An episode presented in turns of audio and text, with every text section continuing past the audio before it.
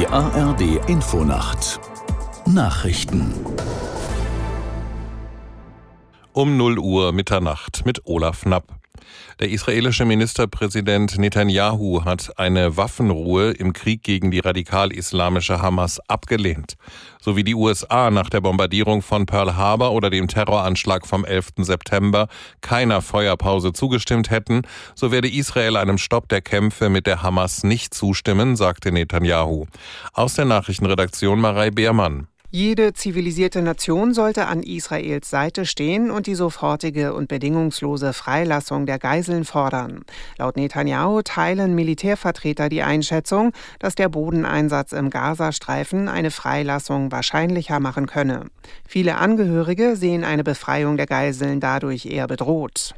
Die Offensive Israels rückt offenbar weiter voran. Die israelische Armee hatte eigenen Angaben zufolge eine Soldatin befreit, die Anfang Oktober von der Hamas verschleppt worden war. Der russische Präsident Putin hat die Ukraine und ihre Verbündeten für die antisemitischen Ausschreitungen auf einem Flughafen in der Kaukasusrepublik Dagestan verantwortlich gemacht. Putin sagte, die Ereignisse seien von westlichen Geheimdiensten angezettelt worden. Beweise für seine Vorwürfe legte er nicht vor. Vor dem Hintergrund des Gaza-Kriegs hatte vorgestern eine aufgebrachte Menge den Flughafen in Dagestans Hauptstadt Machatschkala gestürmt, als dort eine Maschine aus Israel ankam. Deutschland und Marokko wollen bei Migrationsfragen enger zusammenarbeiten. Bundesinnenministerin Faeser unterzeichnete in der Hauptstadt Rabat eine entsprechende Absichtserklärung. Ziel der Bundesregierung ist es, dass legale Einwanderungswege, zum Beispiel über Arbeitsvisa, erleichtert werden.